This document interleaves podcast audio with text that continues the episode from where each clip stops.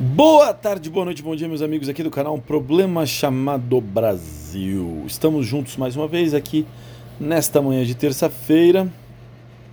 É, ontem eu, eu fiz o convite a vocês e reitero, faço de novo. Hoje às 19 horas, eu e Bruno Rangel faremos uma live sobre live, live, eu nunca vou aprender.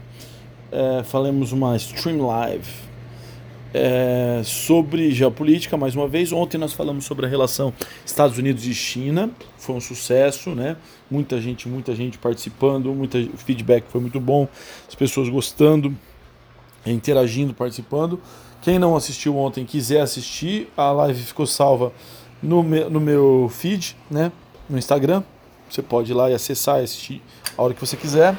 Ah, e hoje às 19 horas a gente tem a nossa segunda live. Né? É como eu disse ontem, essas lives são lives de lançamento para o curso específica de humanas, né, uma específica preparatória para o vestibular e para o Enem, que eu e o Bruno já fazemos há muitos anos, a gente contou ontem. Essa vai ser a nossa 14 turma juntos, né? E é, eu, a gente está muito feliz de poder fazer agora na versão online né? Serão aulas ao vivo feitas pelo Zoom, que depois de acontecidas ficam gravadas para o aluno poder assistir a hora que ele quiser depois. Se ele não puder participar no momento ao vivo, ele pode assistir depois, mas pode também participar ao vivo e mandar suas perguntas e tudo mais, tá bom? Então, se você já fez vestibular, não faz mais vestibular, mas sabe alguém que vai fazer vestibular e que quer participar, é só falar comigo, é só acompanhar a gente ali pelas redes sociais e você é, é, pode ali se inscrever. Você ou a pessoa que você conheça, tá bom? Então fica o convite para participar hoje de novo. Amanhã terá de novo. É, e depois, a partir de quarta-feira, a gente lança esse curso específica preparatória para o vestibular, específica de humanas. Beleza? Enfim, então, reforçando o convite. Ontem nós falamos aqui né, daquela frase do Humberto Eco no livro é, Fascismo Eterno, e daí, é, no final do livro, ele fala, ele faz uma lista de características que um movimento fascista tem, né? Ele chama esse fenômeno de urfascismo, é, como querendo dizer, né, o fascismo primordial, fascismo primitivo. Né? Ele aborda no livro não o fascismo histórico, né, o movimento fascista italiano, mas as características, o espírito que engendra, que origina, que forma o fascismo. Bom, não vou aqui ficar secando o livro. Como eu disse, esse livro faz parte de um outro curso que eu, que eu também ministro, chama Curso de Introdução à Política. Mas é, eu queria aqui pegar um outro aspecto desse livro. Tem um trecho em que ele fala uh, que, que uma das características uh, dos sentimentos que originou o fascismo né, é a busca por um herói. Né? Então, a, a literatura ou a arte que inspira o fascismo é uma arte né, é, que tem na figura do herói a sua figura principal. Né? E nesse ponto eu acho, eu discordo um pouco do, do Humberto Eco. Né?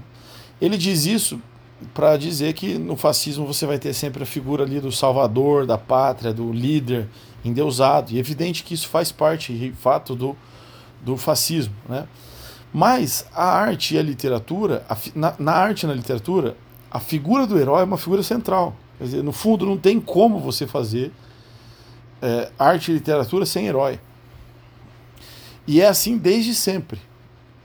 Entendeu? Então, acho que essa é uma característica muito anterior ao fascismo e, e, e que, e que, na verdade, está presente em várias outras manifestações políticas, ou talvez em todas as manifestações políticas de todas as, as naturezas, sejam socialistas, liberais, direita, esquerda, de qualquer outra natureza.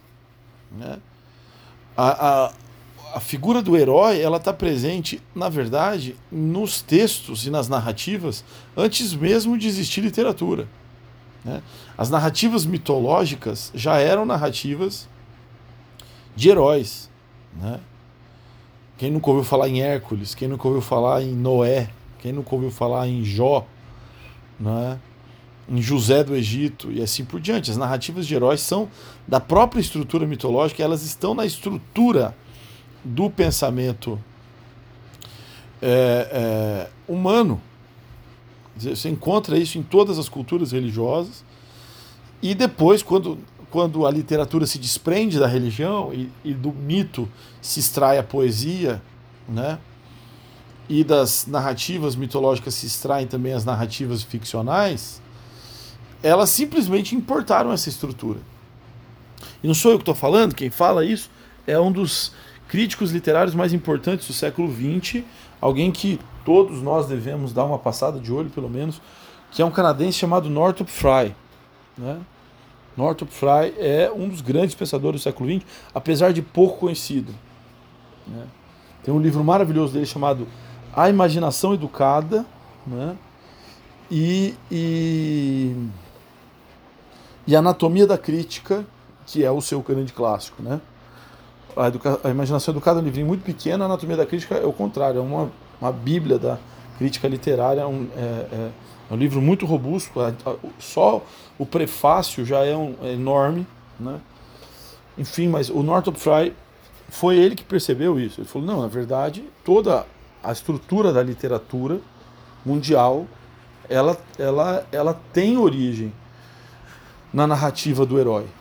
Né? Outro cara, o Joseph Campbell, no livro O Herói das Mil Faces, também faz essa mesma observação.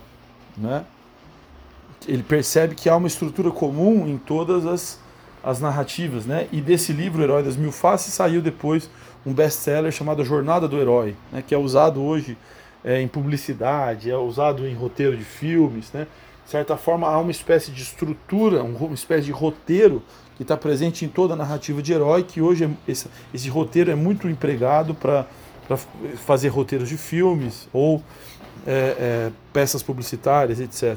Então, a estrutura do herói, a figura do herói é muito mais profunda e muito mais forte do que simplesmente essa ideia do culto ao líder que está presente no fascismo. Né? O modelo heróico ele é, ele é muito amplo. Não por acaso, por exemplo, uma das, uma das narrativas mais fortes que se estruturaram na tradição do cristianismo católico são as agiografias, ou seja, a história dos santos. Que, no fundo, o que é um santo? É um herói. Né? Só que é um herói no seu sentido moral. É que eu já falei um pouco disso aqui quando a gente tratou aqui do, do Hamlet, né, do Shakespeare. É, então é um herói é, é, que, que, mora, que, que, cuja a sua virtude, né, com a sua grande força, não é a sua bravura, mas é o fato dele estar moral, num estado moralmente superior aos demais membros da sociedade. E é exatamente isso que define um santo. Né? E se, se tem alguma coisa que está arraigada na cultura popular católica, é, são as agiografias, a história dos santos. Né? E o apego que a população vai tendo com, esses, com essas pessoas. Né? E, e, e, no fundo, na, nas confissões politeístas, nas religiões politeístas, aí o herói vai se desdobrando nas figuras dos deuses ou dos semideuses, dos titãs e assim por diante. Né? Mas, essa, mas a, a, existência de um modelo exemplar né, é fundamental na formação dos valores de uma sociedade. Né? Ontem eu estava à noite revendo o trecho daquele filme Até o Último Homem. Não é? Quer dizer, e se aquilo não é uma, uma, uma narrativa digna de ser contada, não é uma história digna de ser contada, é a história de um cara que vai para a guerra e por, por convicção moral ele não, ele não admite usar uma arma, mas mesmo assim ele quer ir para a guerra, ele quer defender o seu país. Né? E ele defende o seu país salvando vidas. Ele, numa batalha ele salva 75 pessoas. Né? E é uma história real. Né? Se fosse uma obra de ficção, já seria válida como um exemplo do que o ser humano pode fazer. Mas nesse caso, não é só do que um ser humano pode fazer, mas do que ele efetivamente já fez. Né? Então, o, o herói é importante porque ele mostra tudo que nós podemos ser. O santo no cristianismo mostra o como nós ainda podemos melhorar. Um personagem como esse personagem do, do filme é, Até o Último Homem mostra como que moralmente nós somos pequenos, né? E como o, o, o humano é capaz de muito mais do que nós fazemos, né? Então ele tem um efeito é, é, é, didático, inspirativo, fantástico e fundamental. Né? E isso não tem nada a ver com fascismo, muito pelo contrário. Né? Então acho que isso é uma crítica que eu faço aí ao, ao livro do, do Humberto Eco. Acho que ele faz uma leitura muito pobre do que, que é a importância e o papel do herói na história da literatura, na história da arte, na história da ficção. Né?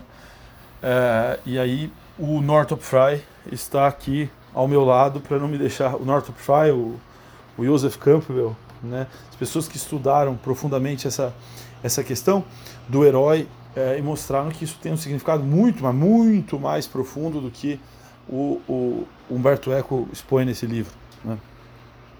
Uma outra coisa interessante também, é, ainda sobre isso, é tem um outro pensador importante, o Hayden White, é um americano, historiador, que ele percebeu que na própria história, na maneira como a gente estuda a história, escreve as histórias, a gente também acaba importando essa mesma estrutura da literatura, que é advinda da mitologia, que é a estrutura dos heróis. Né? Então, a, o historiador, quando vai contar a história de alguém, seja numa biografia do, do Napoleão, seja na história de um pobre moleiro medieval, como o livro Queijo e os Vermes, do Carlo Ginzburg, no fundo, de novo, a estrutura do herói está presente. Né? A narrativa do herói está tá sempre presente, ela está sempre nos rondando, ela está no, ela tá no, no, nos Vingadores. Né? A gente já falou sobre isso aqui lá no áudio para trás também. Né? Quando eu falei do Homem de Ferro, eu acho. Né? É, ela está na, na, na, história dos, dos heróis de quadrinhos, ela está na, no, nas, nas, nas, celebridades do esporte, né, no, no, sucesso que faz um LeBron James, um Messi, um Cristiano Ronaldo. É? As figuras heróicas, elas não têm só um papel de criar uma multidão de servil pronta a obedecer cegamente aquela pessoa, que é o caso do culto ao líder que, em que você vê no, no fascismo. Isso me parece uma visão corrompida, isso é uma, uma aplicação corrompida do heroísmo né? uma degeneração da estrutura do, do herói, porque a estrutura do herói não tem como objetivo formar uma massa acéfala de seguidores cegos de um herói. Mas ao contrário, o herói tem a função de inspirar no, no, nos indivíduos, nas pessoas, nos jovens ou nos velhos, a, a possibilidade da evolução moral né, de que é possível ser mais bravo, é possível ser mais corajoso, é possível reclamar menos, é possível trabalhar mais, é possível produzir mais, é possível ser mais eficiente. Né? Tem pessoas que têm, que têm valores melhores do que nós temos, né? e que, portanto, nós também podemos evoluir e, e nos tira de uma posição de conformismo e nos tira de uma posição de autojustificação. Né? Então, pensemos sobre isso e, e tenhamos sabedoria ao escolher os nossos heróis. Beleza, meus amigos? Um bom dia para vocês e a gente se vê hoje à noite, às 19 horas, se vocês assim quiserem participar da nossa live de geopolítica, minha e do Bruno, lá no Instagram. Fechou? E amanhã eu tô de volta aqui para a gente continuar batendo o nosso papo de sempre. Um abraço e até amanhã.